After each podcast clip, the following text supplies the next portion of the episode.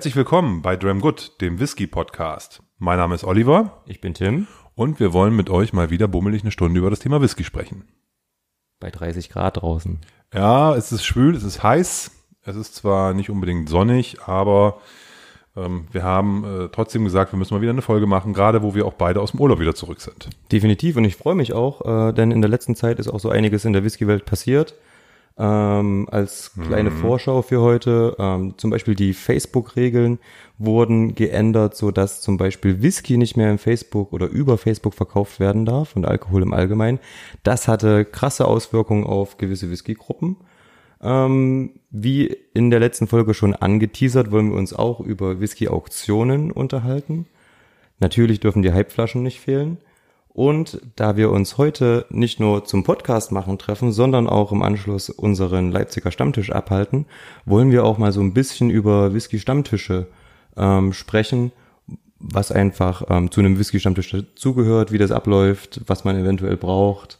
Ähm, doch dazu später mehr. Womit wollen wir anfangen? Ähm, ich würde fast sagen, lass uns mal mit dem Thema Facebook starten. Das ist zumindest das, was gedanklich bei mir am weitesten zurückliegt. Ja. Aber das hat ja für, ja, ich will nicht sagen, ein kleines Erdbeben in der Szene Ja, so ein bisschen. ausgelöst, aber irgendwie sowas in der Richtung war das schon. Das stimmt. Ähm, bist du Facebook-Nutzer? Nein, äh, also ich, ich habe natürlich, damit ich unseren Podcast in Facebook auch sehen kann und sehen kann, was du da postest und sowas, einen Account, aber der ist quasi tot. Ich Okay. habe da auch keine Freunde und keine, also dich habe ich als Freund. und ich war früher mal bei Facebook, bin es aber schon seit ein paar Jahren nicht mehr und äh, hab, mache da auch gar nichts mehr. Deswegen bin ich da relativ teilnahmsloser Zuschauer, aber ich äh, habe natürlich trotzdem mitbekommen, dass es viele, viele erregt hat, viele Gemüter und vielleicht kannst du mal ein bisschen was zu den Hintergründen erzählen, was denn da genau los ist und was das für Konsequenzen hatte, was da passiert ist. Ja, ich habe es ja gerade schon gesagt, ähm, Facebook hat seine ähm, Regeln geändert und zwar dahingehend, dass Tabak und Whisky nicht mehr verkauft werden dürfen, in egal welcher Form, also keine Tausche, keine Verkäufe ähm, und auch keine Flaschenteilungen. Und das hatte zur Folge, dass unter anderem die größte deutsche Whisky-Gruppe von whisky.de ähm, mit etwas über 12.000 Mitgliedern von einem Tag auf den anderen gelöscht wurde, beziehungsweise vorübergehend ähm, deaktiviert wurde. Die Admins haben eine Nachricht bekommen, bitte bereinigt die Gruppe, löscht alle Posts, die mit Verkäufen, Flaschenteilung etc. zu tun haben. Und ähm, dann habt ihr einmalig die Chance, uns, also Facebook, diese Gruppe bereinigt wieder vorzulegen. Und wir entscheiden dann, ob die Gruppe wieder online geht. So, nun gibt's diese Gruppe schon seit vielen Jahren. Dort werden wöchentlich sehr viele Flaschenteilungen, Verkäufe gepostet. Also Privatverkäufe. Ja. Das ist jetzt nicht der, die, die, die, die Gruppe von dem Shop whisky.de, wo, wo der sozusagen seine Angebote reinstellt und sagt, hier kauft meine Flaschen. Genau. Okay. Also ist allgemein ähm, wie ein Forum ähm, in Facebook. Ja, es sind wie gesagt sehr sehr viele Mitglieder. Ähm, dort haben Leute private Flaschenteilungen angeboten, private Verkäufe. Dort haben auch ähm, teilweise ähm, viele Blogger ihre Sachen gepostet, so ähm, wie wir dann auch natürlich als Podcaster. Yippie. Ähm, was natürlich ähm, Reichweite bringt, ähm, kann man natürlich sagen. Ist Ja, Dort tummeln sich die Leute, die das Thema Whisky interessiert, ja. Und ähm, es geht natürlich nicht nur um Flaschenteilung und ähm, Verkäufe, es geht natürlich um Diskussionen, es geht um ähm, Information und das Ganze ist auf einmal weggebrochen. Okay, also für mich zum Verständnis, Privatverkäufe und Flaschenteilungen dürfen auf diesen Plattformen dann nicht mehr stattfinden. Genau. Also Facebook sagt, geht nicht mehr in den Gruppen. Das heißt, dass man sich dafür dann was anderes suchen muss. Was ist denn ähm, von der Konsequenz her aber so, dass oder ist es so gewesen, dass diese Gruppen dann sich komplett aufgelöst haben, offline genommen wurden oder gibt's die noch oder ähm, was Na. ist jetzt da, was ist da passiert genau? Also die aktuell war es dann, glaube ich, so, dass die Gruppen-Admins, wie gesagt, ähm, die Chance bekommen haben, die Gruppe zu bereinigen. Ähm, und dann muss man aber erstmal diese ganzen Posts löschen. Man muss die suchen ähm, und man muss die dann händisch, also manuell löschen. Und wenn das mehrere tausend Posts sind, dauert das sicher sehr, sehr lange. Man will natürlich auch nicht, dass bei dieser einmaligen Chance, dass das Ganze überprüft wird durch Facebook, um wieder online zu gehen, ähm, dass das Ganze dann durch vielleicht zwei, drei übersehene Flaschenteilungen oder Verkäufe ähm, für immer gelöscht wird. Und ähm, deswegen dauert es, glaube ich, eine relativ lange Zeit, ähm, bis die Gruppen wieder online gehen, da man sicher sicher gehen will, ähm, dass das auch funktioniert. Das heißt aber, die Admins von einer solchen Gruppe, sei es nun whisky.de oder auch eine kleine, Ja, die müssen dann durch eigene Arbeit sicherstellen, dass nicht Mitglieder sowas da wieder reinstellen. Richtig. Also wenn jetzt einer, wenn ich da jetzt Gru- Gruppenmitglied wäre und ich würde bei whisky.de auf der in der Gruppe jetzt schreiben hier, wer kauft meinen Glenfiddich 12, ich möchte den für 1990 loswerden, ja, dann würde in dem Moment ähm, da einer aktiv werden müssen, weil jeder Genau. Post gelesen werden muss und müsste das dann löschen. richtig. Ja, Das heißt, die Admins Freude müssten, auf. Ne? genau, die Admins müssten dann wahrscheinlich auch jeden Post überprüfen, Mhm. ähm, was natürlich eine, ein Riesenaufwand ist für jemanden, der das nebenbei als Hobby macht natürlich. Ne? Ähm, die eine Gruppe ähm, von Pet Hoc zum Beispiel, Hogsheads, ähm, wurde dann, glaube ich, einfach neu gegründet mit neuen Gruppenregeln. Innerhalb von einem Tag waren dort über 1000 neue Mitglieder. Also es ging sehr, sehr schnell, dass es sich ganz Ja. schnell wieder verbreitet hat. Ähm, und natürlich nun ohne diese Komponente der Verkäufe und Flaschenteilung. Ähm, was auch passiert ist, ist, dass ganz, ganz viele andere ähm, Netzwerke genutzt haben. Zum Beispiel, was ich jetzt einfach auf dem Schirm hatte, war dieses ähm, MeWe oder mewe.com. Ähm, ist sowas ähnliches wie Facebook, allerdings sehr frei. Ähm, die werben damit, dass die Daten sicher sind, dass keine Daten weitergegeben werden. Ähm, aufgebaut ist es ähnlich, ähm, allerdings natürlich viel freier und ohne diese Restriktion. Dort wurden die Gruppen neu gegründet ähm, und das Ganze lief dann die letzten Wochen darüber. Okay. Man hat sich also quasi auf ein anderes soziales Netzwerk konzentriert. Was ich auch mitbekommen habe, ist, ähm, wir sind ja beide in dem Forum faststark.de, dass das Forum auf einmal wahnsinnig viel äh, Zulauf bekommen hat. Ja, es haben sich ganz viele neu in dem Forum angemeldet. Man hat es dann gesehen, morgens stand, ist mal reingegangen, stand dann da, okay, ähm, hier haben wir so und so viele neue äh, Mitglieder, ähm, was dann auch darauf zurückzuführen war. Okay, das heißt, die Flaschenteiler und Leute, die auch mal eine Flasche verkaufen wollen, die müssen sich neue Häfen quasi suchen Genau. Und nutzen dann entweder andere soziale Netzwerke oder Plattformen oder Foren oder was auch immer, um das dann da zu machen. Okay, verstehe. Genau. Ja, gut. Also ist jetzt eigentlich auch kein Drama, ne? Wenn man es mal genau nimmt, oder? Ja, der Mensch ist halt ein Gewohnheitstier. Ne? Alle waren irgendwie immer Mhm. bei Facebook, haben sich dort getummelt. Ähm, 12.000 Leute in einer Gruppe ist schon sehr viel. Ne? Ähm, Ja, klar. Das hat dann schon, ähm, glaube ich, ganz schöne Auswirkungen gehabt. Aber wie gesagt, man kann sich ja auch andere Sachen suchen. Ähm, es gibt viele verschiedene Foren. Das Kati-Forum gibt's ja noch, das blaue, ähm, fast stark. Von daher, ähm, ich will nicht alle aufzählen. Ne? Ich glaube, bei whisky.de selbst das Forum, da, da weiß nicht, ob, man, ob das da funktioniert. Aber ich, Nee, ich glaube, glaube, bei denen auf dem, im Forum darfst du halt nur, Samples verkaufen. nur Samples, glaube ich, machen. Also, ähm, ich glaube, du darfst nicht in Konkurrenz zu denen treten mit Flaschenverkauf. Okay. Bin mir aber auch nicht hundertprozentig Ich sicher. auch nicht. Okay. Hier piept's grad. Ja, hier geht meine Kaffeemaschine gerade aus. Ah, an auch nicht Stelle. schlecht. Ja, Mal was Neues. mal was ja, Neues. Ähm, man kann ja aber nicht nur über Facebook irgendwelche Flaschen kaufen oder verkaufen, sondern auch, wenn man zum Beispiel alte Flaschen sucht, über den Weg der Auktion gehen. Man könnte auch sagen, okay, ähm, ich nutze zum Beispiel eBay oder ein Auktionshaus, was sich auf Whisky spezialisiert hat, um mal direkt zum nächsten Thema zu kommen. Mhm. Nutzt du das? Ja, also eBay weniger. Ich habe über eBay schon mal Flaschen verkauft, einzelne, aber ich habe, glaube ich, noch nie via eBay mir eine, eine Whiskyflasche gekauft. Okay. Ähm, Warum nicht? Weiß ich nicht, hat sich irgendwie nicht ergeben. Ich habe auch, es gibt ja bei, bei eBay kein Qualitäts, keine Qualitätsprüfung. Das heißt, wenn ich dort eine Flasche sehe, die einen gewissen Wert hat, ist die Wahrscheinlichkeit, dass diese Flasche halt nicht die Originalflasche ist, höher, als wenn ich sie beim Händler kaufe Definitiv. oder als wenn, wenn ich sie bei einem bei einer Auktionsplattform erwerbe, die auch eine Qualitätsprüfung machen oder eine, Her eine so eine Prüfung, wo denn, ob denn die Flasche nach deren Erfahrungen echt ist. ja.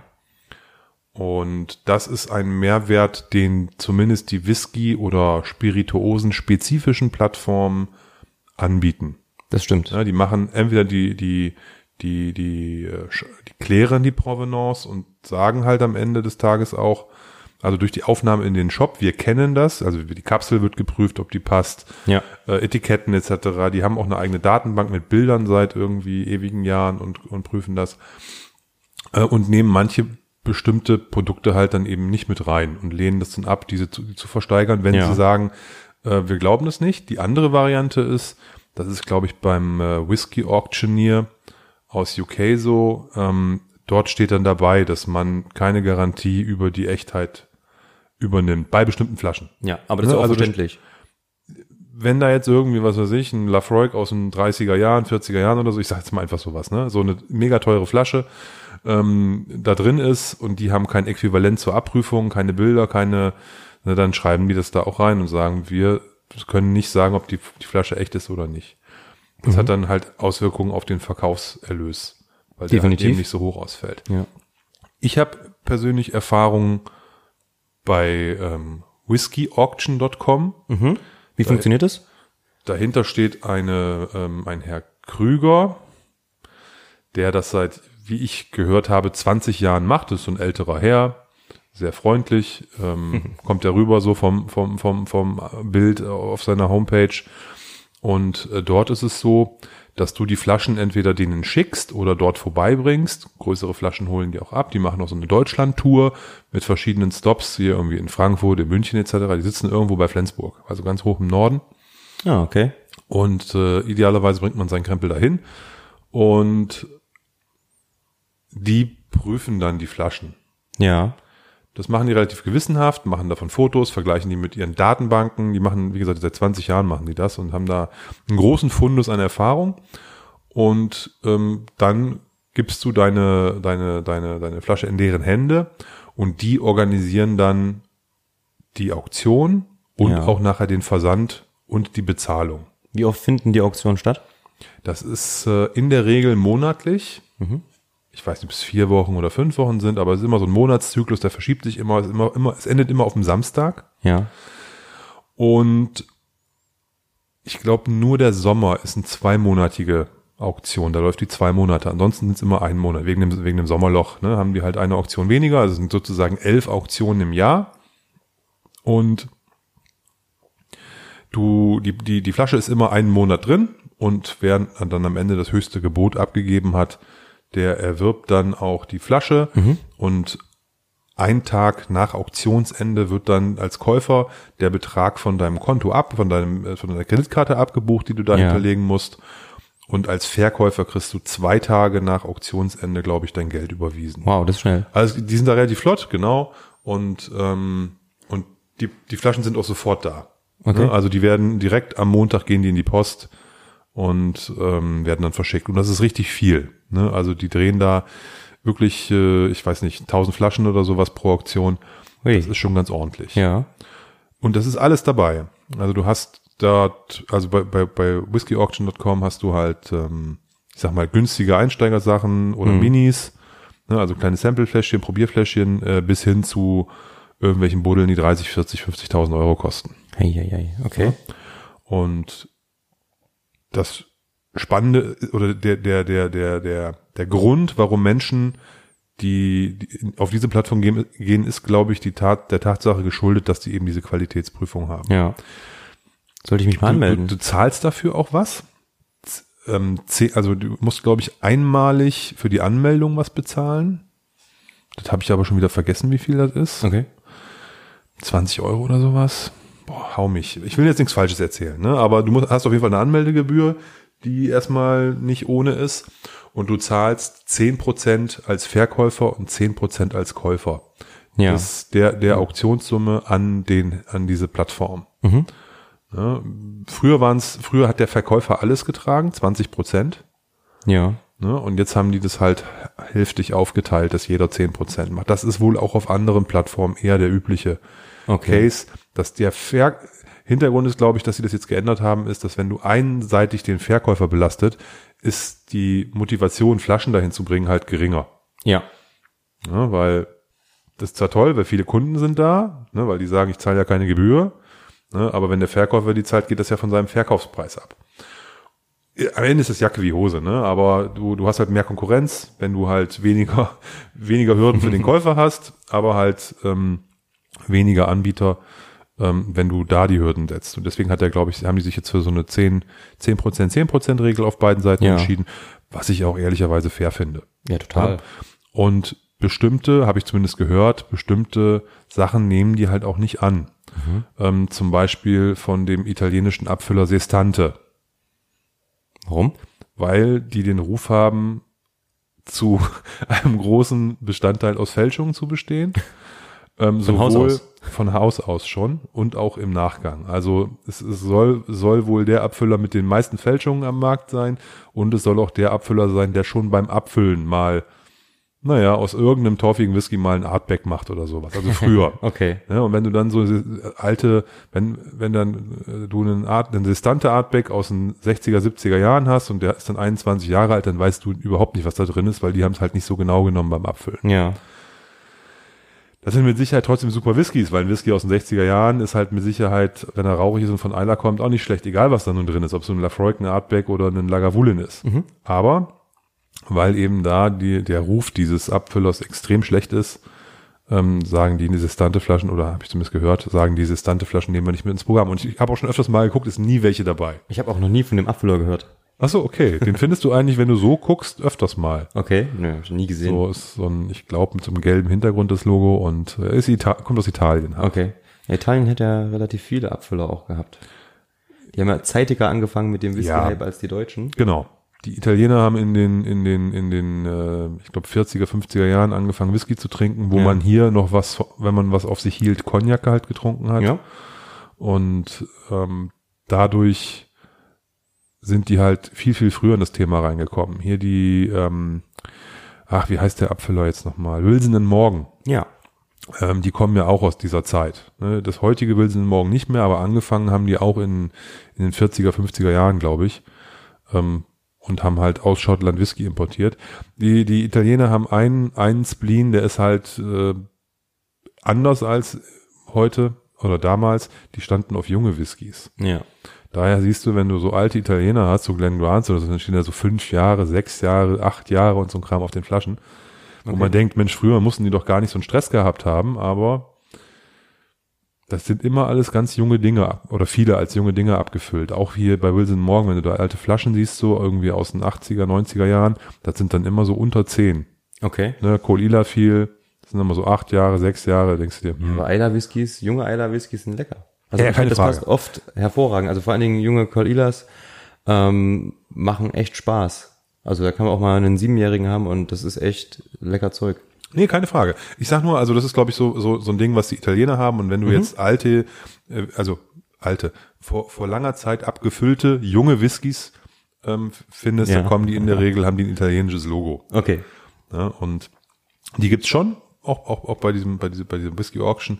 Aber da sind dann halt eben die Dinge, wo er sagt, okay, die Kapsel, die sieht, sieht, sieht original aus. Der vergleicht es, die machen einen richtigen Check dort. Okay. Und das finde ich halt ganz positiv. Da kann man dann die Gebühr zahlen und dann ist es auch okay. Ja. Bei. Preislich, preislich vielleicht nochmal ein Satz dazu. Ich glaube, dass die Preise, für die man da Flaschen bekommt, marktgerecht sind. Okay. Ne, das ist nicht so wie bei irgendwelchen wahnsinnigen Händlern, wo du dann irgendwie gefühlt das Doppelte auf der Flasche Mhm. stehen hast, wie du, wie der eigentlich wert sein dürfte. Und dadurch, dass die Marktteilnehmer das, glaube ich, ganz gut wissen, drehen die da auch nicht komplett durch. Ne? Klar, wenn da irgendwie ein, ähm, ich sag jetzt mal, äh, so ein altes Ferkel, also ein alter Glenn Farkless Family Cast, ich sag jetzt Glenn Farkless Family Cast, ich mag das Wort Ferkel eigentlich selber nicht. Wenn man den 50er Jahre, also 50er Jahren äh, gebrannt, den dort anbietet, dann geht der auch für ein paar tausend Euro weg, klar. Ja. Aber da werden dann werden nicht so Fantasiesummen aufgerufen, wie die an manchen Shops stehen für alte Flaschen. Ja, Shops ist ja sowieso nochmal was anderes ähm, als der Sekundärmarkt.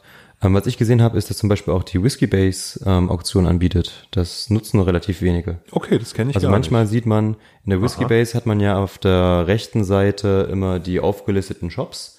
Ja. Und da sind ja dann auch Privatverkäufe mit aufgelistet. Ja. Manchmal sieht man da so Preise für eine Flasche, die, man würde jetzt schätzen, die kostet 100 Euro und da steht ja 37,50 Euro. Wenn man dann draufklickt, weil man denkt so, ach, super Preis, ähm, dann sieht man, dass eine Auktion ist. Die läuft dann eine gewisse Zeit und das ist ähnlich. Ähm, die Whiskey Base nimmt natürlich auch ähm, eine Provision dafür, dass sie die Plattform zur Verfügung stellt. Und ähm, dann kann man aber auch dort teilweise auf äh, Whiskys bieten. Das ist noch relativ selten, weil ich denke, dass die Funktionen einige einfach noch nicht kennen.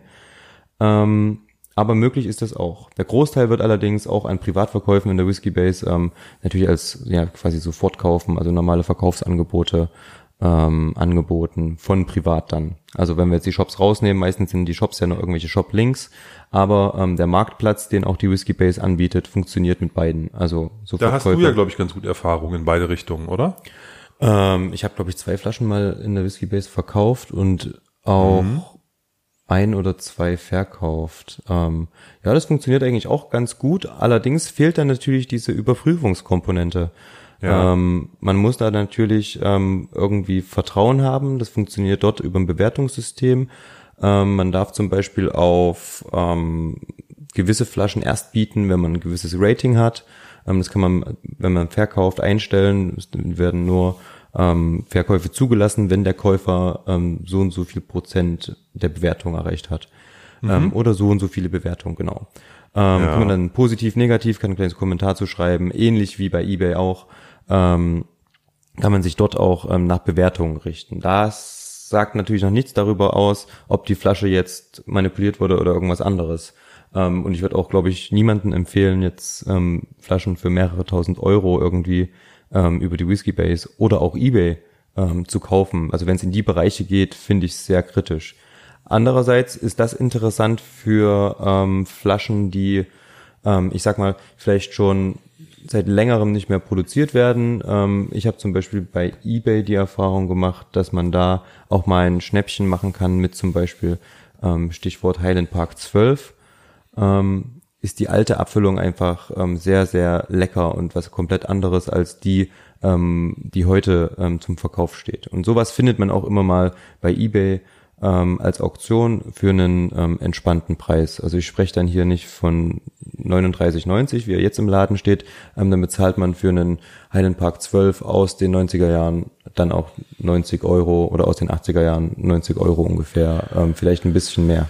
Ich, hm, ich denke, das ist insofern relativ risikolos, weil das jetzt nicht unbedingt Beträge sind, wo sich ein genau. Betrug lohnt. Genau. Ja, also warum solltest du dich mit einem Bein ins Kittchen begeben, ja. wenn du damit eigentlich nur, was machst du da, was hast du an Vorteil dann? Du musst eine Flasche organisieren, eine alte, du musst genau. irgendwie die Kapsel äh, ähm, irgendwie wieder draufstanzen. Ähm, ja. Du musst einen Whisky auch einfüllen, weil da muss ja zumindest Whisky drin sein. Ja. Ähm, der muss halt auch zum gewissen Teil zumindest den Kriterien entsprechen, die Highland Park hat. Also da muss ein bisschen Rauch drin sein, etc., damit du ja. sofort auffliegst. Das ist ja schon relativ viel Aufwand. Und wie gesagt, das, der größte Aufwand ist, glaube ich, wieder das Verschließen mhm. und das neu draufstanzen von einer Kapsel. Also ich glaube, ich traue das äh, äh, Leuten zu, sowas easy zu machen. Ja. Aber sowas lohnt sich halt, glaube ich, eher bei einem 60er Jahre McKellen oder ja. bei alten Lafroix oder bei alten Artbacks oder bei Bowmores oder bei was weiß ich, was es da gibt. Genau. Das sind ja so die, name ja, it, ne? Ja, ja. Ähm, die, die, die, die, die, die Flaschen, die den höchsten Wiedererlös haben, wenn sie mal alt geworden ja. sind. Und deswegen glaube ich, da ist die Gefahr relativ gering. Genau. Was ich als Käufer gemacht habe, ist, dass ich ähm, mir natürlich auch die Bewertungen durchgelesen habe ähm, und bin dann, sobald jemand mal eine negative Bewertung hatte, ähm, auch zurückgeblieben, habe dann auch gesagt, nee, okay, das lasse ich lieber. Ähm, und was auch ein Vorteil ist, ähm, es gibt ja auch bekannte Shops, die über eBay ähm, Flaschen verkaufen zum Beispiel. Und wenn man dann so einen Shop sieht, ähm, dann kann man sich eigentlich schon sicher sein, dass das in Ordnung geht. Mhm. Ja, meistens hat man dann auch den eBay-Käuferschutz irgendwie mit dabei, was ganz ja. nett ist. Ähm, und da finde ich, ähm, ist das eigentlich auch schon eine relativ sichere Variante. Aber wie gesagt, das sind ja auch alles vermeintlich kleine Beträge. Ich meine jetzt so um die 100 Euro ist jetzt nicht wenig Geld, aber ähm, für so eine alte Flasche ähm, ist das schon günstiger als in einem normalen Shop zum Beispiel dann. Ja, und gerade sowas wie ähm, Talisker oder Highland Park oder eben wie genannt Artback, Bomo etc., da werden im in diesem Raritätenhandel ja ab, absolute Irrsinnspreise. Ja. Ähm, das ist wirklich Apothekenpreise hoch zwei. Ähm, das da sehe ich überhaupt, also wenn du dann für so einen Heilenpack 12 dann 300 Euro ausgeben sollst, weil der aus den 80ern ist, ist es ja Quatsch. Ja. Ne? Und wenn du den bei eBay für einen Hunderter bekommst, als Realpreis. Ne? Ja. Da, ich, ich weiß nicht, ob diese Händler dann darauf warten, dass ab und zu mal so ein, jemand vorbeikommt und dann doch unbedingt so ein Teil haben will. Aber ansonsten frage ich mich doch, wie das denn sein soll, dass die damit real, realistisch Geld verdienen. Mhm. Das finde ich relativ, relativ schwierig vom, von der, vom Gedanken her. Aber gut, wird mit Sicherheit auch Käufer geben und manche haben vielleicht auch gar nicht den Verkaufsdruck, machen eigentlich beruflich was ganz anderes, haben dann ein paar alte Flaschen stehen. Wer weiß es, ne? kann, kann ich nicht beurteilen. Aber ja, ich finde alles so bis 100, 150 Euro, glaube ich, da kann man sich noch drauf verlassen, Definitiv. dass, dass es sich nicht unbedingt lohnt. Wenn du dann, wie gesagt, bei größer 500, da kann die, glaube ich, da fängt das dann an, auch kribbelig zu werden. Mhm. Das, da lohnt sich dann das schon. Da würde ich auch selbst ein schlechtes Gefühl irgendwie haben. Dann ähm, andererseits, ähm, wir gehen jetzt mal kurz ein bisschen weg von den Auktionen und wieder zurück zu unserem ersten Thema mit dieser Facebook, mit diesen Facebook-Gruppen, wo natürlich auch Flaschenverkäufe stattfanden. Das basiert natürlich auch auf dem Vertrauen ähm, zu dem Facebook-Mitglied, der da vielleicht, okay, ähm, weiß ich, ob das der Klarname ist, der dort angegeben ist, weiß ich, ob das, ähm, ich meine, der kann sich ja irgendwie einen PayPal-Account einrichten und mir dann auf sein Paket ein Postfach oder so schreiben ohne Namen ähm, als Absenderadresse. Das kann ja auch funktionieren. Ähm, das basiert natürlich auch irgendwo auf einem Vertrauen und da könnte ja auch sonst was verkauft werden. Und dort werden teilweise Flaschen verkauft, die haben ja ähm, auch Werte, die ähm, übersteigen schnell die 500 Euro. Also auch bei Flaschenteilung vor allen Dingen. Ne? Es gibt solche ähm, ja, Raritätengruppen, wo man dann irgendwie ähm, weil es natürlich auch interessant ist, alte Sachen einfach mal probiert. Da kauft man sich mal zwei CL von einem ähm, alten Bowmer aus den 60ern oder so. Das funktioniert dort. Zwei CL, okay, sind dann auch relativ kostspielig sicher. Aber man hat die Chance, sowas mal zu probieren. Ähm, aber es basiert natürlich trotzdem auf Vertrauen. Und ähm, wer sagt mir, dass das Original ist? Woher weiß ich, woher derjenige, der das Sample anbietet oder die Flasche anbietet, woher der seine Flasche hat? Ja, kann ja sein, dass er gemerkt hat, dass es vielleicht auch ein Fake ist oder irgendwie ähm, dann die Flasche loswerden will. Ähm, von daher, es schwingt natürlich immer so ein kleines Geschmäckle mit ähm, und ist einfach Vertrauenssache. Ja. Ja, ich habe, ich musste gerade dran denken, wir hatten ähm, in dem Fassstark-Forum mal eine Teilung eines, ich weiß, ich spreche es bestimmt falsch aus, eines Karuzavas, Karuzivas, wie Ja. heißt das Zeug? Ich habe keine Ahnung. Also eines japanischen Whiskys. Und das war eine Flasche, die eigentlich so für irgendwie, ich weiß nicht, 7.000, 8.000 Euro gehandelt wurde. Hey. Und die hat die Person im Forum für fünf angeboten bekommen äh, von einem Händler Ja. unter der Bedingung, dass der geteilt wird. Also der wollte den nicht als Sammlerstück für den Preis verkaufen, Ja. aber halt gesagt, wenn man den trinkt, gebe ich euch den für fünf. So, Super oder fünf, vier oder so. 5.400 Euro für eine 0,7 Liter Flasche Schnaps. Äh, der, der wurde in 1 CL äh, Chargen verteilt. Mit der Ne? Pipette. Und ähm, da, das ist jetzt nun eine, ein, ein, ein, ein, ähm, ein bekanntes Mitglied in dieser Gruppe, das das gemacht hat, eins, was lange dabei ist, eins, Ja. was irgendwie mit in diesem, ich sag mal, engeren Kreis dieses Forums irgendwie agiert. Da hätte ich jetzt persönlich auch ein gutes Gefühl. Aber Genau. klar, wenn du so, wenn jetzt sich irgendwie Osterhase 123 da anmeldet und eine 5000 Euro Flasche teilen will, keiner kennt den, und äh, der sagt dann, okay, hier, ich hätte gern pro CL 150 Euro, äh, dann theoretisch reicht das ja, wenn der einen alten Whisky nimmt, kippt den zur Hälfte mit PX auf und dann kannst du den da auch hinstellen. Das kriegt ja am Ende kaum jemand mit. Also das kriegt schon jemand mit, aber du weißt, was ich meine. ne? Ja. Das ist halt, besteht schon die Gefahr, dass du da halt über, über, über, über, über Leisten gezogen wirst. Ne? Ja, wie gesagt, das ist, ähm, schwingt immer ein bisschen mit, aber ähm, wie gesagt, wenn man sich Bewertungen durchliest, oft hat man bei Flaschenteilung unten drunter schöne Kommentare stehen, okay, das kam alles super an, super lecker, ähm, vielleicht ein kleines Feedback geben. Ähm, bei eBay definitiv die Bewertungen lesen, schauen, dass man eventuell auch bei eBay bei einem Shop kauft und nicht unbedingt bei Privatleuten, die eine Bewertung haben. Ähm, aber selbst bei Privatleuten, wenn man schaut, ähm, wie viele Verkäufe waren dort, was wo, wie sind die Bewertungen, dann ist das, glaube ich, auch entspannt. Oft sind dann noch, wenn man die Beschreibung sieht und vor allen Dingen Fotos checkt der Flaschen, das finde ich wichtig, ähm, dass Fotos mit eingestellt werden, auch Ja. Fotos, ähm, die die Person selbst gemacht hat. Also oft sieht man dann da so ein kleines Schild dabei, wo dann der eBay-Name oder so draufsteht. Dass man dann auch sieht, das ist ein eigenes Foto. Ich würde auf jeden Fall irgendwie ähm, meine Alarmglocken läuten hören, wenn dort ein ähm, Stockfoto drin ist oder ein Foto aus irgendeinem Shop kopiert oder ähm, ähnliches. Ähm, kam alles und kommt auch alles vor. Ähm, da würde ich schon dreimal überlegen, ob ich das mache. Ne? Also da sieht man oft solche Flaschen, die auch relativ kostspielig sind, wo dann ähm, Fotos aus irgendwelchen Shops genommen wurden. Muss man dann sehen, ob es der Shop selbst ist oder jemand anderes. Muss man Definitiv. Ähm, deswegen einfach ein bisschen vorsichtig sein, denke ich. Ähm, nicht unbedingt die 1000 Euro Flasche bei eBay kaufen oder ähm, in der Whisky Base. Das ist nämlich auch in der Whisky Base so. Ähm, die Flaschen haben ja immer eine Whisky Base ID. Man geht auf die ID drauf, ähm, dann werden dort vielleicht Flaschen angeboten.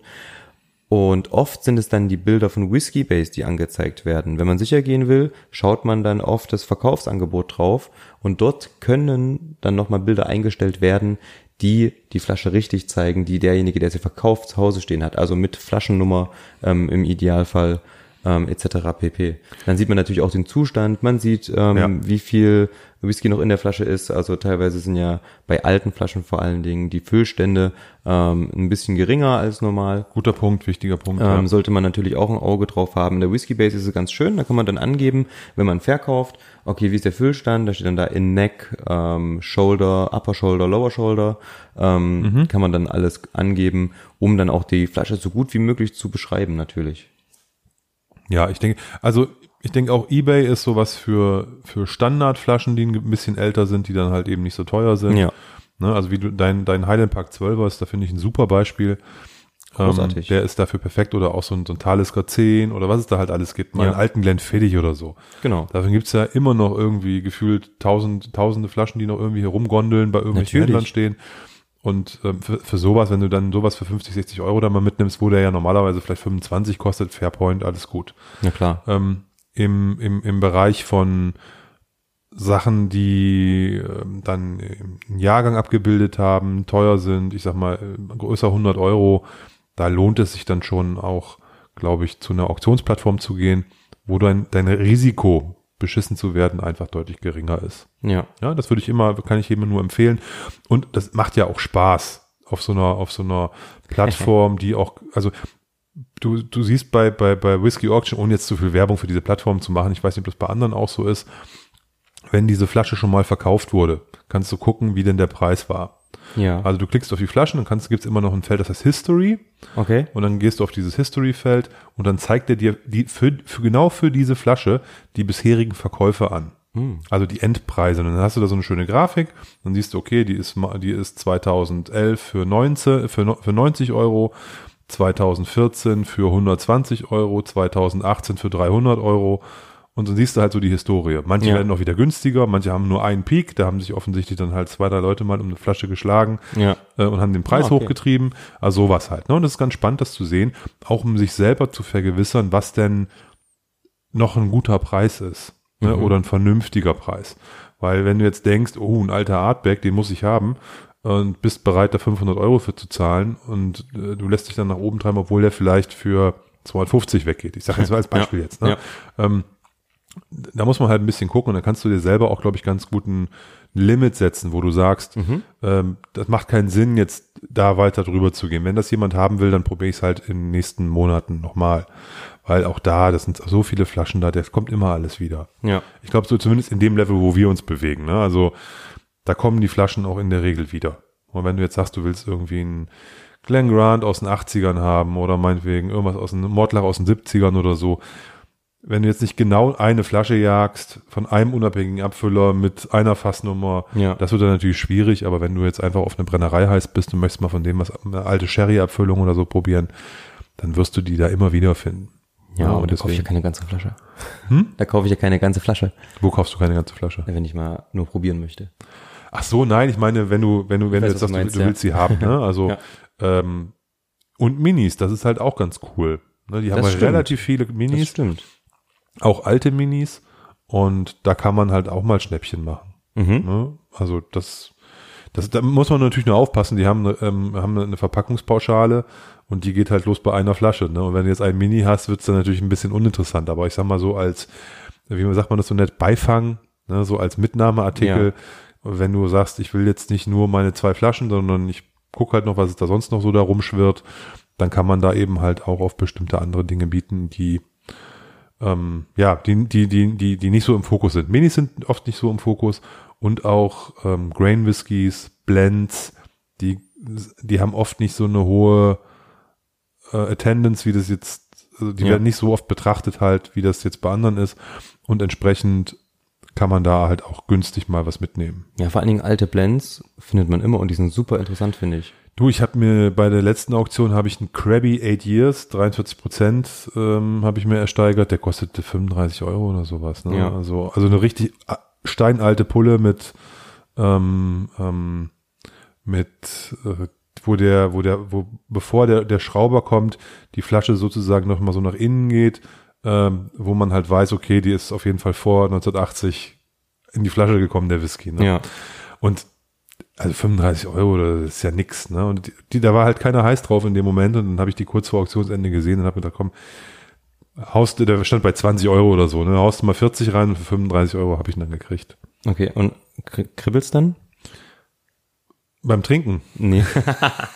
Beim, wenn du so ein Gebot abgibst, wie ist das? Ach, du, keine Ahnung. Ich habe ähm, Dann bist du da relativ kalt und so. Ja. Ja, wenn es was wird, wird's was. Nee, also- Oder fieberst du da schon ein bisschen mit, weil du Bock drauf hast? Nein, es, es, es, es, da ist es so, dass innerhalb von drei Stunden nach und nach, nach und nach alle Auktionen durchgehen. Ja. Ne? Also das ist immer so, das geht um 19 Uhr, fangen glaube ich an, samstags die Auktion zu Ende und es geht dann bis 22 Uhr. Dann sitzen manche Leute da drei Stunden und versuchen immer eine Minute vor Abgabe noch, noch so ein Gebot abzugeben. Ja. Das ist mir viel zu anstrengend. Ne? Also ich würde halt dann vielleicht am Freitag oder am Samstagvormittag, wenn ich Zeit hätte, irgendwie auf jeden Fall kurz vorher mal reingucken, meine Höchstpreise da reinhämmern und wenn ich Glück habe, dann habe ich halt Glück und wenn nicht, dann nicht. Ja. Man muss nur aufpassen mit den Höchstpreisen, dass man sich nicht vertut. Ach ja, ich erinnere mich. Ich habe da einen Old, einen Old Pultney ersteigert. Äh, Old Paltney, ich weiß gar nicht, wie man es ausspricht. Ich glaube, es ist beides möglich. ja, dann nehmen wir, nehmen wir beides. Ähm, ähm, ich sag Old, Old Pultney.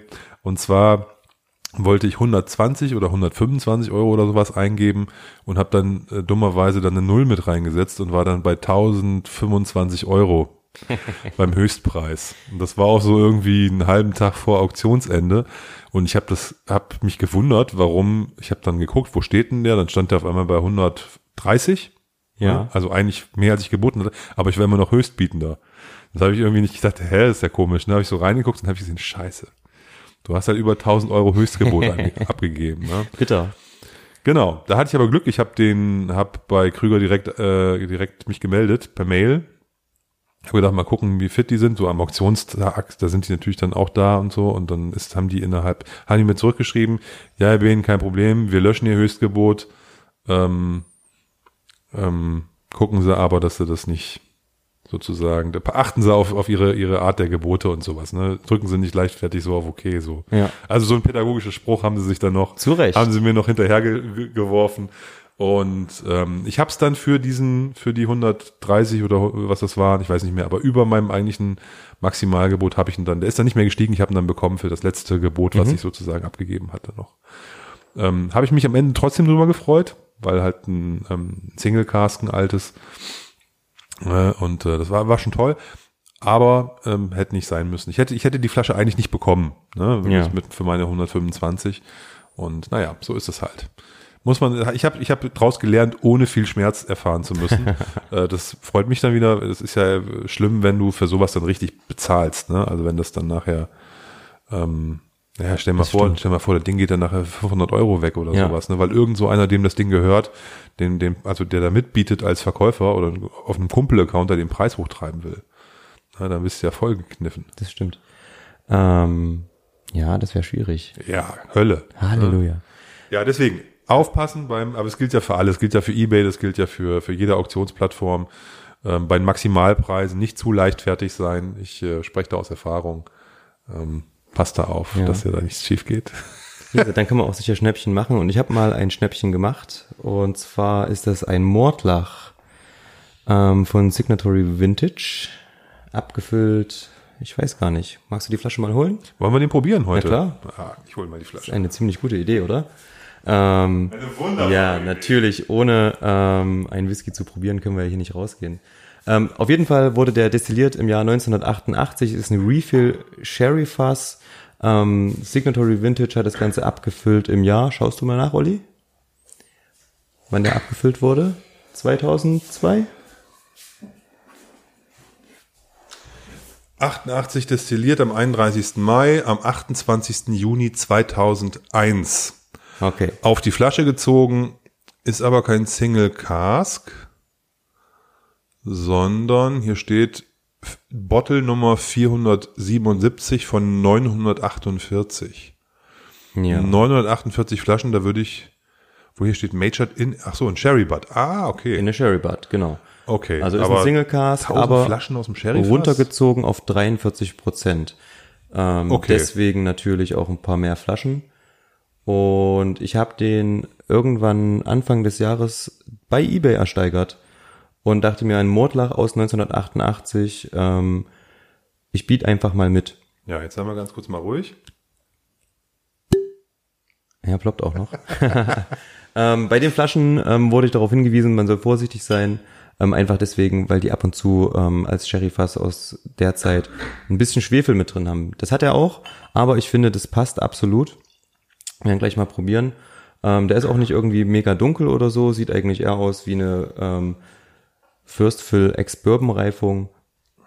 Aber war für mich einfach interessant, weil es mal ein älterer Mordlach war und der Preis einfach attraktiv war. Ich glaube, die Flasche kam um die 100 Euro, ähm, was natürlich auch viel Geld ist.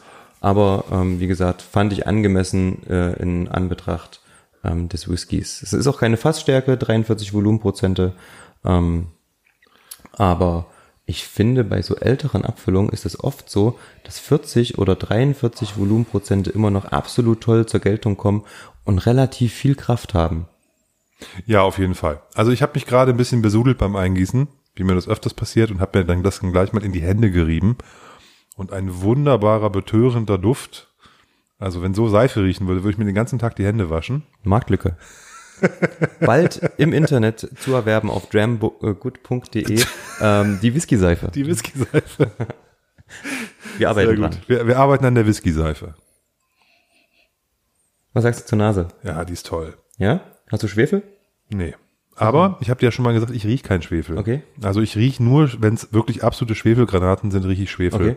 Also ich hab, bin auf dem Schwefel, auf der Schwefelnase bin ich, auf dem Schwefelohr bin ich taub, auf der Schwefelnase bin ich keine Ahnung. Wie sagt man das, wenn man nicht riechen kann? Ich weiß es nicht.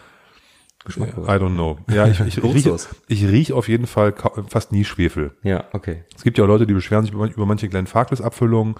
Hab ich, ich kann das nicht nachvollziehen. Ne? Schwefel kann ja auch wahnsinnig viele, äh, oder man sagt dann, okay, der ist schweflig oder so, ähm, wahnsinnig viele Ausprägungen annehmen. Also ich finde, dazu gehört faule Eier, dazu gehört aber auch Silvesterböller, angezündetes Streichholz, dazu gehört für mich aber auch sowas in die Richtung Kombucha, also vergorenes Obst, was schon ähm, viel zu lange irgendwo rumliegt, ähm, so ein bisschen manchmal auch in Richtung einen, einen ja, weiß nicht, einen ollen Obstsaft oder sowas.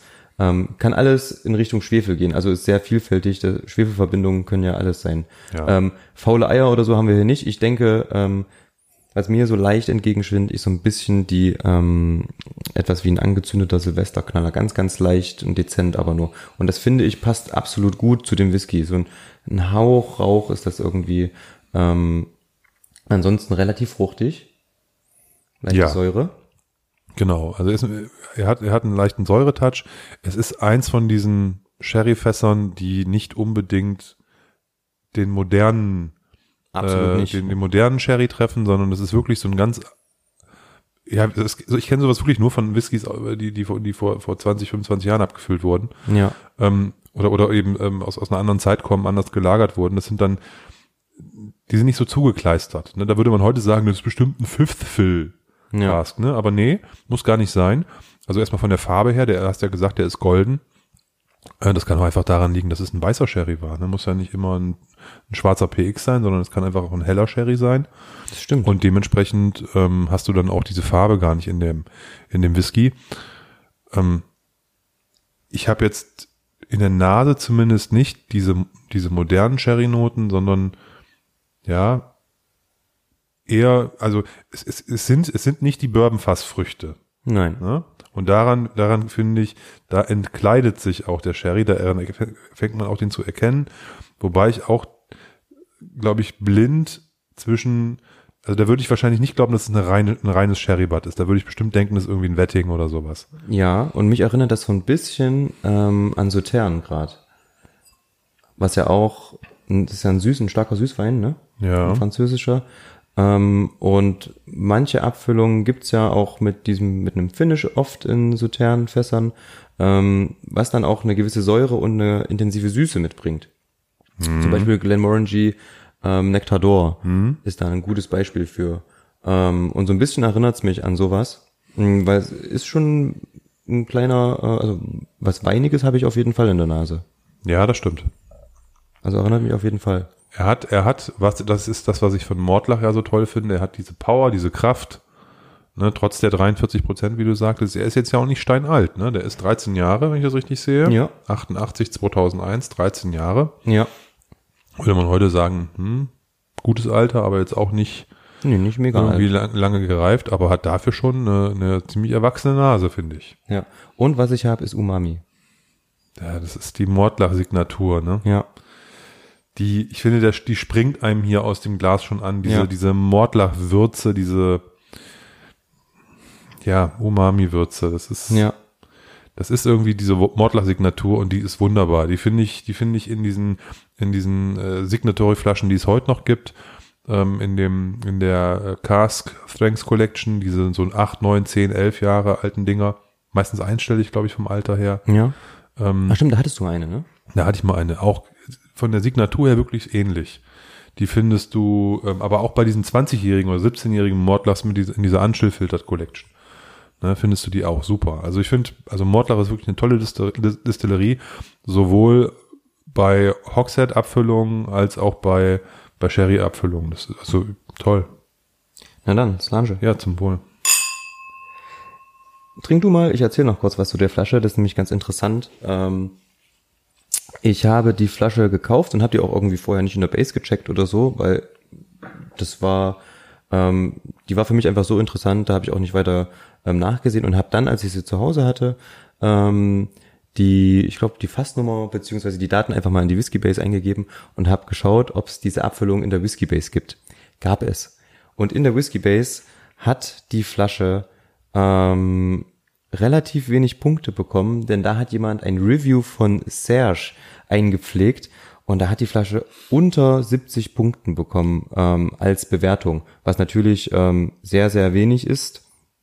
Kannst du mal bitte die, die, die, die Base-ID mal einmal langsam sagen, dass unsere geneigten Zuhörer die Flasche mal nachschlagen können? Ja, die Base-ID ist die 77848 und ähm, da sind jetzt zwei Bewertungen drin, eine von mir ähm, und eine von ähm, Serge, also von whiskyfun.com, eigentlich der Whisky-Blog, den man ähm, international zumindestens kennen sollte und der sehr, sehr viel ähm, ja, Aufsehen erregt, was heißt Aufsehen, aber ähm, viele Leute ähm, lesen zumindest die Notes von Serge und der hat dem Ganzen neuen- Genießt hohes Ansehen, muss ja, man so sagen. definitiv, Da- da- auch zu Recht, finde ich. Da zählt man drauf. Also Ja. ich glaube, wenn der Flaschen hypt, das ist wie bei Ralphie bei YouTube, ne, wenn die Ja. sich bestimmt für bestimmte Flaschen begeistern, dann kannst du wissen, die ist morgen in allen Shops ausverkauft.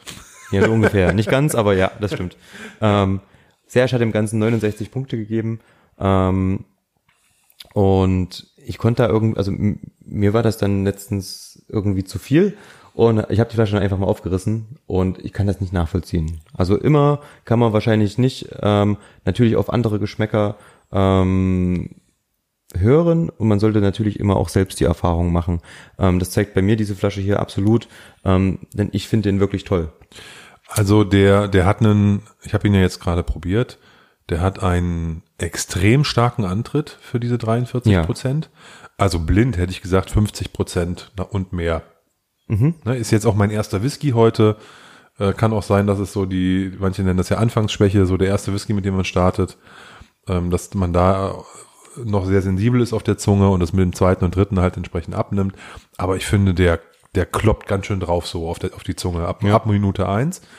Wahnsinnig voll, ne? Ja, ja, also wirklich, der, der, der kommt mit einer, mit, wie so eine Welle ähm, äh, in der, so eine große, so eine große Surferwelle, die dich so überrollt irgendwie, kommt, kommt der im Mund an. Ähm, dann finde ich, geht's aber ganz schnell zu der, zu einer, zu einer, finde ich, brutalen Eiche. Die, Ja? Fit, ja, ja, bei mir, also ich habe jetzt, hab dann einen richtigen Eichenpunch auch gehabt, den ich aber gut finde, ne? Also die, Ja. ich weiß jetzt nicht, wie Search so bewertet. Ich bin, ich bin ein Eichenmann, weißt du? Und ich mag das. Und deswegen fand ich das auch gut. Ähm, was ihm vielleicht ein Tick fehlt, ist so der Abgang. Da ist er relativ schnell weg. Ähm, aber das ist beim 13-Jährigen mit 43 Prozent auch, glaube ich, normal. Ne? Da fehlt halt, glaube ich, das sowohl Alter als auch ein bisschen der Alkoholgehalt, um den jetzt ewig Ja. äh, im Mund zu tragen. Aber super Teil. Also wenn du jetzt sagen würdest, du wärst von der Flasche enttäuscht, würde ich sagen, dann tausche ich die gerne gegen meinen Tuliban in der Augen. Nein, auf keinen Fall. Also ich finde ihn auch sehr interessant. Ich bin auch jemand, der ähm, Eiche und diese gewisse Bitterkeit, die da Ja. mitkommt, also die hat er auf jeden Fall. Ja. Wer keine Eiche mag, sollte auf jeden Fall die Finger von lassen, wenn er irgendwann mal eine von diesen knapp 1000 Flaschen in die Hände bekommt. Ähm, andererseits hat er eine intensive Süße, ähm, fast, ich weiß nicht, fast eine künstliche Süße. Also es hat schon wirklich, ähm, ich weiß nicht, erinnert mich ein bisschen an, an Lolli oder so. Ähm, aber nicht so diese Beerensüße, die man dann oft bei ähm, Sherryfässern hat, sondern eher, weiß nicht, eine Honigsüße, eine, ähm, ja, irgendeine Art Süßigkeit ist es auf jeden Fall. Vielleicht sowas wie Zuckerwatte oder so. Vielleicht, vielleicht kommt dann auch so die Bitterkeit mit rüber, dass man sagt, ähm, es könnte vielleicht ein bisschen angebranntes Karamell sein. Ähm, was dann die Bitterkeit im Abgang auf jeden Fall mit rüberbringt. Aber ansonsten ähm, macht der auf jeden Fall Spaß. Ja, also ich, ich finde, die, diese Süße, von der du sprichst, die kämpft mit diesem Umami-Mordlach. Ja, das So, ist auf die, jeden Fall auch Die da, beiden. Sachen, die, die drücken so von links und Ja. rechts oder von irgendwie ineinander Ja. und, und, und, und, und, und kämpfen da um die Oberhand. Ähm, und die, darüber liegt dann so die Eiche. Also wirklich tolles Teil. Nicht irre komplex, aber Nein. Ähm, ähm, ähm, schon nett und eine super schöne Nase. Also die Nase, ähm, äh, ich bin ja jetzt mal gleich auf meinen zweiten Schluck gespannt, ob der dann wieder so puncht. Wahrscheinlich wird der ein bisschen entspannter sein. Aber toll. Also da kannst du ähm, dich, äh, dich freuen, dass du dieses Ding ähm, dir gekauft hast und entsprechend ähm, ähm, hast du da einen guten Fang gemacht. Nee, toll. Ich bin auch Ich gespannt. noch mal einen also, zweiten, ich muss noch mal einen zweiten ja, Schluck ich bin auch gespannt, was die. Leute beim Stammtisch heute Abend sagen. Oh ja. Ähm, deswegen habe ich die Flasche auch unter anderem mitgebracht. Ähm, wir sitzen hier ja immer beim Olli in der Küche und der Olli, der hat heute mal ähm, einen sturmfreien Abend. Das heißt, die Familie ist unterwegs und wir haben die Chance genutzt, um unseren Leipziger Stammtisch, der eigentlich im besten Fall monatlich jeweils einmal stattfinden soll. Ja. Manchmal klappt's, manchmal klappt's nicht. Ähm, es kann auch nicht immer jeder, ist natürlich schwierig, ähm, so einen Stammtisch ähm, mit mehreren Personen zusammenzubekommen. Und deswegen haben wir uns überlegt, weil das natürlich heute stattfinden soll, ähm, dass wir auch ähm, das einfach mal im Podcast besprechen, weil es natürlich ein interessantes Thema ist und Stammtische einfach eine super interessante Sache sind, um Gleichgesinnte nicht nur im Internet zu finden, sondern halt auch im Real Life, weil es geht ja beim Whisky, finde ich, darum, ähm, zu teilen, Erfahrungen zu teilen, gemeinsam Erfahrungen zu machen und nicht zuletzt darüber zu reden. Und wo kann man das besser tun als in einem Podcast oder ähm, bei einem Stammtisch? Da hast du ähm, in deiner eigentlich einer Frage oder der Begründung, warum wir darüber reden wollen, schon einen großen Anteil vorweggenommen von dem, was, warum man sowas macht. Ne, weil tatsächlich für mich auch ist, ist das Spannende, dass du halt Begegnungen mit Menschen hast, die das gleiche Hobby teilen, was du auch, was, was, was, was du hast, parallel aber aus völlig anderen Zusammenhängen kommen als du selbst. Also in meinem Freundeskreis, da weiß ich ja, wo die Leute herkommen, was die machen, etc. Das ist ja meine, meine, ist ja mein, mein Umfeld. Ja. Unseren Stammtisch in der Stadt. Wir sind, in, wir wohnen in Leipzig. Wir sind in unserem Stammtisch, ich glaube, neun Mitglieder, wenn ich das noch richtig sehe gerade. Ja, Ich glaube neun, also nicht alle sind da so aktiv, aber wir sind, ich glaube, maximal neun Leute. Irgendwas zwischen, zwischen drei und sieben, glaube ich, kommen immer zu solchen Treffen. Oder drei und sechs. Sechs hatten wir, glaube ich, sieben hatten wir, glaube ich, schon mal, ne? Ich weiß gar nicht. Sieben war, aber, glaube ich, das Maximum. Das heißt, klar, irgendwer kann immer nicht. Und ähm, wir haben Mitglieder von Anfang 20 bis, was ist das, Ende 50? Na, ich würde mal sagen Mitte. Mitte 50, ne? Hätte ich jetzt auch, okay, Mitte 50, ne? Also das heißt, die, die, ähm, die äh, aus völlig anderen Alterszusammenhängen kommen, die Total. aus komplett verschiedenen Teilen der Stadt kommen, die so gesehen nie, sich niemals begegnen würden, wenn es eben dieses, dieses Podium Stammtisch nicht gäbe. Und das ist spannend, das ist interessant, wenn man dann mit den Leuten zusammensitzt und den ganzen Abend zum Thema Whisky philosophiert. Weil das machen wir Genau. dann ja, wir sitzen zusammen, wir probieren Whisky und ähm, jeder bringt was mit. Ja, können wir kurz drauf eingehen. Wie läuft Ja, wie genau, läuft's okay. ab? Also, eigentlich ganz vielleicht, einfach. Vielleicht ganz kurz, warum, warum mache ich das jetzt, wo meine Familie nicht da ist? Das hat einen ganz einfachen Hintergrund. Ich habe zwei kleine Kinder und ich teile da die Bedenken meiner Frau, ähm, dass die sagt, naja, wenn hier irgendwie äh, sechs, sieben, acht Leute in der Küche sitzen und sich hier die, die hochprozentigen Spirituosen reinzimmern, ist das vielleicht, vielleicht nicht pädagogisch unbedingt wertvoll für unsere, für unsere Kiddies. Kann ich nachvollziehen. Äh, Das sieht natürlich ein bisschen wüst aus, wenn hier nachher irgendwie 20 große Flaschen ähm, Schnaps Ja. rumstehen. Und äh, wir sind da, wir sind da, wir sind, das ist jetzt kein Saufabend in dem Sinne ähm, oder kein Zechabend, sondern wir, wir, wir sind da relativ gesittet und, glaube ich, auch kultiviert unterwegs, aber nichtsdestotrotz, glaube ich, kann das, könnte das bei Kindern auch mal in den falschen Hals kommen. Von daher finde ich das ganz okay. Zumal ich dann auch entspannter bin, wenn es da auch kein Stresspotenzial Ja. gibt. Von daher ist das, ist das eine, eine gute Gelegenheit einfach heute. Ähm, wie läuft das ab? Du musst halt wissen, wer kommt, damit du das äh, ein Stück weit vorbereiten kannst. Als Gastgeber natürlich. Als Gastgeber, ne? Ich bin ja jetzt eben hier heute der Gastgeber, das heißt, ich sorge für eine einigermaßen aufgeräumte Bude, ne, dass die Leute nicht denken, was ist denn das für ein Schlumpf? Wie lebt denn der? Ach so. Ähm, einigermaßen, ne? also äh, ja. Ähm, ich äh, schaue, dass äh, genügend Nosing-Gläser äh, da sind. Ganz wichtig. Ne, ich habe hier auf dem Mhm. Tisch, ich würde mal sagen, irgendwie so vielleicht 15 Nosing-Gläser stehen, verschiedener Art, weil ich dann immer nicht weiß, was derjenige ein oder andere bevorzugt. Oder ob jemand an einem Stammtisch mal ein anderes Glas probieren möchte als sein Standardglas, nur um das mal Ja. zu testen. Also ich habe zum Beispiel ein Blenders 1920 Glas hier stehen, was eine Besonderheit ist, weil das haben, glaube ich, noch nicht so viele. Ich habe so ein Whisky.de Glas, ich habe das Classic Malt Glas, ich habe so ein ja, so, ein- so, ein- so ein Whisky-Messen-Glas. Ich glaube, ähm, ähm, Sherrygläser hast du auch da. ja, verschiedenste, verschiedenste, verschiedenste Formen. Und äh, das macht Sinn. Du hast dann immer noch einen Krug mit Wasser oder einen Pott mit Wasser da stehen und Pipetten, falls der ein oder andere verdünnen möchte. Und dann halt quasi meine Hausbar, das heißt meine offenen Flaschen. Und ähm, hier so Sample-Reste und so ein Zeug, was man da halt noch hat, stellt man dann halt irgendwie alles dahin, ähm, um dann eine Grundlage zu haben als Gastgeber. Ja. Ähm, in der Regel bringt jeder auch was mit. Irgendwie eine Flasche, ähm, die er dann auch mit der Runde teilen möchte, die einen gerade interessiert oder begeistert. Und äh, das heißt, am Ende werden hier dann mit meinem Kram halt eine ganze Menge Pullen auf dem Tisch stehen und wir probieren uns den Abend halt einfach so ein bisschen durch, ganz gemütlich. Genau. Ähm, wir haben ja schon verschiedene Modi, sag ich mal, ähm, bei unseren Stammtischen gemacht. Also es fängt an von jeder bringt eine Flasche mit und jeder trinkt irgendwie, was er möchte. Durcheinander.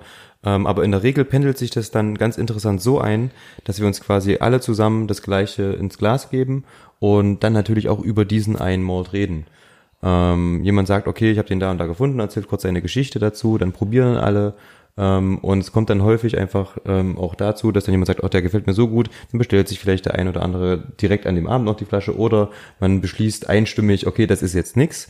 Ähm, was wir auch schon gemacht haben, ist, wir haben ähm, Blindverkostungen gemacht. Ähm, die fanden in der Regel ähm, in Delitzsch bei Jens Fahr statt. Dort gleicher Modus, jeder bringt eine Flasche mit, allerdings wird die eingegossen ähm, in dem Zeitpunkt, wo keiner im Raum ist. Heißt, nur derjenige, der die Flasche eingießt, ähm, ist in dem Raum. Das heißt, er ist der Einzige, der weiß, ähm, was da ins Glas kommt. Dann wird gemeinsam drüber geredet. Ähm, man hat eine Liste, wo man ausfüllt, was ist für ein Fass, was ist für eine Alkoholstärke, ist es ein Single Malt, ähm, was für eine Region, was für eine Brennerei. Also alle Daten werden versucht zu erfassen. Ähm, und am Ende des Tages spricht man dann auch wieder darüber, hat er gefallen. Ähm, das ist eigentlich das, was so am meisten mitschwingt. Mm, Der, das dritte, was wir noch gemacht haben, was ich auch ganz interessant fand, war einfach, ähm, wir haben alte gegen neue Abfüllungen probiert. Das heißt, Ja. wir haben uns ähm, auch ein Blind Tasting Set von ähm, drei Standards ähm, im, in unserem Forum bestellt. Das war ein ähm, Talisker 10, das war ein Cragganmore Distillers Edition und der dritte war, erinnerst du dich, was der dritte war? Nein, weiß ich nicht mehr. Ich war auch nicht dabei bei dem, bei dem, Ach so, bei okay. dem Abend. Ähm, es war auf jeden Fall noch eine dritte Abfüllung und zwar ein Glenlivet 12. Genau. Ähm, und dann haben wir natürlich jeder zwei Gläser vor sich stehen gehabt und dann hast du verglichen, ähm, welcher ist jetzt die alte Abfüllung, sagen wir aus den 90ern, Anfang der 90er und welche ist die aktuelle Abfüllung. Ähm, das Ganze lief unter dem Motto, früher war alles besser, Fragezeichen. Und ähm, dann konnten wir quasi unsere Tipps abgeben. War sehr interessant zu sehen, wie sich die Abfüllungen, die eigentlich gleich sein sollten, also besonders beim Thales K10 hat man das gemerkt, ähm, wie die sich unterschieden haben, einfach von früher zu heute. Ähm, solche Sachen kann man beim Stammtisch machen, muss man natürlich nicht. Ne? Deswegen alles kann, nichts muss. Und ähm, wo du vorhin sagtest, was wichtig ist, also wir brauchen Gläser, wir brauchen Whisky, wir brauchen etwas Wasser. Ähm, den ganzen Abend mit, weiß nicht, fünf, sechs Whiskys zu verbringen, vielleicht auch sieben oder acht. Ähm, da braucht man natürlich auch ein bisschen was im Magen. Deswegen, wir haben eigentlich immer noch ähm, ein paar Stangen Baguette da und ganz wichtig, Käse. Hat sich für uns irgendwie so rauskristallisiert, oder? Für, für, für, gewöhn, für gewöhnlich gibt's immer Käse. Heute Abend ist es anders. Ja. Heute Abend, äh, aufgrund des Sommerwetters, ähm, hat äh, äh, irgendjemand angeregt, dass wir grillen. Und da habe ich dann gesagt, äh, okay, klar, schmeiß mal einen Grill an. Und Wer hat das ähm, angeregt? Ich weiß nicht, ich glaube, du hast das angeregt, Nein. oder? Warst du das nicht? Dann war es vielleicht Matze oder so, ich weiß nicht. Irg irgendwer hatte so, äh, hatte das angeregt und ähm, da habe ich gesagt, klar, können wir gerne machen. Äh, Das ist äh, so, ein bisschen was zu essen zwischendurch ist ganz gut, gerade wenn man sich, wie wir jetzt heute, ähm, gegen halb sieben, sieben trifft, dann hat in der Regel noch keiner was gegessen. Dann wird Ja. der Abend auch, auch ein bisschen kurzweiliger, wenn man zwischendurch dann nochmal ähm, ein bisschen was happert, äh, was, was, was, was ist. Und wichtig auch, ähm, dass du auch neben dem Whisky noch ein bisschen was zu trinken hast. Ja, Da gibt's, gibt's die Menschen, die wollen dann nur Wasser trinken, um ihre Zunge besonders zu schonen. Aber ähm, ich, Tim, ich kann auch für dich sprechen. Wir trinken gerne auch mal ein kaltes Bier dazwischendurch. Definitiv. Ähm, das gehört irgendwie für mich auch dazu, gerade jetzt, wo das so heiß ist. Irgendwie eine kalte Flasche Bier ist da, ist da was, was sehr angenehmes zum, zum, zum Verkosten. Ja, und das ist es dann auch schon fast. Du hast vorhin das Thema Mottos angesprochen. Das kann man, man kann natürlich auch immer so einen Abend unter ein Motto stellen. Das äh, mag mal passen. Wir haben ja heute gesagt, heute gibt's kein Motto. Heute bringt jeder Ja. halt was mit und wir sind entspannt. Aber du kannst halt alt gegen neu. Du kannst halt heute mal alles außer Whisky. Ne, dann wo es dann andere Spirituosen Genau. gibt oder whatever. Ne, da gibt's halt zig oder Blind Tasting. Da gibt's halt gibt's halt zig Mottos, die man machen kann und Varianten. Macht doch alles Spaß. Ähm, Das ja. soll's ja auch. Ja, genau. Ne, ich glaube, ähm, die, die, die, äh, der Rahmen, nicht der Rahmen, die Menschen am Tisch sind eigentlich das Wichtigste, weil daraus, Ja. davon lebt das Ganze. Der Rahmen muss aber auch irgendwie angenehm sein. Man soll sich ja wohlfühlen. Wenn du dich bei jemandem nicht wohlfühlst, dann hast du an dem Abend auch keinen Spaß. Ja. Die Whiskys sollten jetzt auch nicht nur der letzte Schrott sein, deswegen man versucht natürlich auch schon ordentliche Sachen hinzustellen. Das ist bei uns aber ja schwierig, das nicht zu machen, weil wir alle auch mittlerweile geschulte Gaumen haben, glaube ich. Das heißt, da ist auch da ist vielleicht was dabei, was jetzt nicht so meine Sache ist oder sowas, Mhm. aber wo ich auf jeden Fall das auch spannend finde, sowas mal zu probieren. Und dann ist ist in der Regel wird das schon ein lustiger Abend. Ne? Und wir, wir haben uns da Ja. mittlerweile auch so ein bisschen eingespielt. Ähm, zumindest, sag ich mal, die Kernmannschaft, da kennt man sich jetzt schon eine Weile. Und äh, da weiß man ja auch an, was einen erwartet. Ja, das stimmt. Im also im positiven Definitiv, Sinne. Ne? Im definitiv. positiven Sinne. Ja. Von daher, von daher ist es auch, ist es, auch- ist es auch easy und ähm, ja. Was ich besonders cool fand, war dann auch, ähm, du warst ja leider nicht dabei, aber ähm, jetzt Anfang des Jahres auf den Messen waren wir ja teilweise auch als Stammtischmannschaft ähm, unterwegs, ähm, dass man sowas dann auch gemeinsam macht. Ne? Dass dann auch, ähm, man kennt dann natürlich seine Pappenheimer und ähm, hat Leute, die das gleiche Hobby teilen und kann dann mit denen auch sowas machen. Ja, bei mir wäre es dann irgendwie schwierig. Ähm, ich würde wahrscheinlich, ich weiß nicht, alleine auf eine Messe gehen. Habe ich einmal gemacht. Es macht halt einfach keinen Spaß. Also wie gesagt, Ja, mich, also Ähm, ich, ich bin mir oft selbst genug, weißt du? Ja, ich, okay. ich weiß, ich bin so ein cooler Typ. Ähm, Ach, Olli. Da habe ich auch mit mir alleine Spaß. Nein, aber das, der, der Vorteil bei den Messen ist ja, du quakst ja an den Ständen mit den Leuten. Ja, Deswegen das finde ich das nicht so schlimm. Also ich habe, ich habe, ich fand es auch schade, ich, bei diesem Whisky Weekend hier in Leipzig, da war ich auf dem, auf dem Samstagabend, da war keine Sau da. Ne? Matthias wollte, der hatte, war irgendwie krank, alle anderen haben gesagt, nee, wir waren Freitag oder wir kommen gar nicht. So. genau. So, und dann denkst du dir, hä? Äh, ähm, äh, Samstagabend, ne, neun Leute vom Stammtisch und keiner kommt, ne? Und da habe ich mich schon gewundert, aber das war jetzt insofern auch kein Drama, weil ich hatte da auch da einen lustigen Abend. Mittlerweile kennt man, da haben wir auch schon drüber, glaube ich, bei, bei in, in einer der früheren Folgen mal drüber gesprochen. Du kennst ja mittlerweile auch die ganzen Aussteller, die Leute da mit redest mit denen.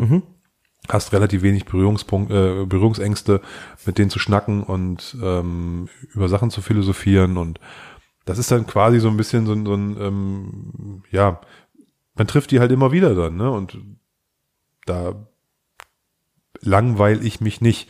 Wobei, ich gebe natürlich zu, wenn du da mit zwei, drei Leuten oder mit, mit, mit, mit noch mehr darum turnst, ist bestimmt auch lustig. Definitiv. Von daher, es ist noch lustiger als ja, eh schon. Oder lustiger, genau. Ja. Ein Stammtisch äh, muss man auch sagen, der kann auch, der kann, der kann auch mit drei Leuten Spaß machen. Definitiv. Äh, ich glaube, wenn du hier zu, zu neun, zu zehn sitzt, ist es vielleicht schon dann nicht mehr so cool. Dann wird's halt ein bisschen, dann bilden sich so Untergruppen und sowas. Ja. Von daher, wir, wir werden ja heute voraussichtlich fünf Personen, wenn jetzt nicht noch jemand unangemeldet kommt. Ich glaube sechs. Oder? Ich weiß von fünf. Aber ist auch egal. Die eine Person kämpft jetzt auch nicht an, wenn sechs kommen. Ach so, ja, fünf. Fünf. Ja. Stimmt. Aber ist, wie gesagt, wenn es jetzt sechs werden, wäre es nicht schlimm. Ja. Ähm, und das finde ich ist eine super Zahl eigentlich, um zusammenzusitzen. Ne? Definitiv. Ähm, das ist perfekt. Da kann, da machst du nichts falsch. Ähm, von der von der Größe her, da, da finden auch alle zueinander. Ja. Genau. Das Ja. macht auf jeden Fall Spaß. Ähm, ich habe auch letztens was Witziges gesehen. Ich war letztens ähm, in Köln und ähm, da habe ich bei Facebook ähm, irgendwie mitbekommen, dass der Kölner Stammtisch gerade zusammensitzt. Und ähm, die haben diesen, ich überlege gerade, wie dieser Film heißt, der gerade rauskam, Angels, Angels Share oder sowas. Ich weiß es nicht genau. Nee, Golden Dram oder so. Ja, Die- Golden Dream. Dieser oder Bruch- Dram, Brucholadi-Film, genau. ne? Ach ja, genau, der war's. Dann haben sie den zusammen geguckt und ich habe noch drunter geschrieben, ach Mist, ich bin gerade in Köln. Und dann hat der Stammtisch, die Leute davon haben direkt geschrieben, ja cool, ähm, komm noch vorbei und so weiter. Oder beim nächsten Mal sagst du Bescheid, da kommst du mit vorbei. Ähm, sowas ist natürlich auch witzig, wenn man dann vielleicht ein paar Leute kennt, auch über die sozialen Netzwerke, ähm, dass man dann auch überregional vielleicht mal jemanden dazu holt oder so. Ähm, also da sind immer alle sehr offen und ich glaube, diese regionalen, ähm, beziehungsweise in den verschiedenen Städten, ähm, die Stammtische haben da auch alle Lust drauf. Ähm, das würde ich sagen, Wort zum Sonntag. Haben wir noch was? Das war ein, war ein tolles Wort zum Sonntag. Ähm, wir, zum Freitag. Wort zum Freitag heute, genau. Ähm, ja, hat wieder Spaß gemacht, Auf jeden Fall. lieber Tim. Wir starten ja jetzt quasi in den Abend. Das war ja sozusagen das Opening, Das Warm-up. das Warm-up. Ähm, wir freuen uns sehr. Im Übrigen noch eine, eine kleine Randnotiz noch, bevor wir uns verabschieden. Ähm, der Matthias hat sich gemeldet auf unser, äh, auf unsere Anfrage. Ob Er hat denn, sich gemeldet. Ja, er hat sich gemeldet. Bei mir nicht. Auf unsere Anfrage und der ist dabei. Ah, sehr schön. Ähm, na, dann schauen wir mal, wann wir das hinkriegen, ne? ich bin gespannt. Sehr gut. Das also das witzig. heißt, wir werden, wir werden auf jeden Fall, ich glaube, bis September haben wir ja Zeit. Äh, Bis Ende September war das, glaube ich. Ne? Ja. Das heißt, wir werden in den nächsten Wochen nochmal eine Folge abdrehen, die wir nicht direkt ausstrahlen, sondern die wir erst nach Veröffentlichung der Ergebnisse ausstrahlen und dann dazu nochmal eine kleine Aufbereitung machen. Da wird bestimmt auch noch eine lustige Folge, die kommt da mal so zwischendurch. Genau. Ansonsten ähm, hoffen wir, dass euch die achte Folge Podcast mit uns Spaß gemacht hat und wir freuen uns, ähm, dass ihr zuhört und wünschen euch eine gute Zeit. Genau. Und wie immer, wenn ihr Feedback habt, postet's einfach ähm, bei Facebook auf unserer Seite, schick, schickt uns eine E-Mail ähm, oder wie auch immer. Wir freuen uns auf jeden Fall über Feedback und über Likes. Bis bald. Ciao. Ciao, ciao.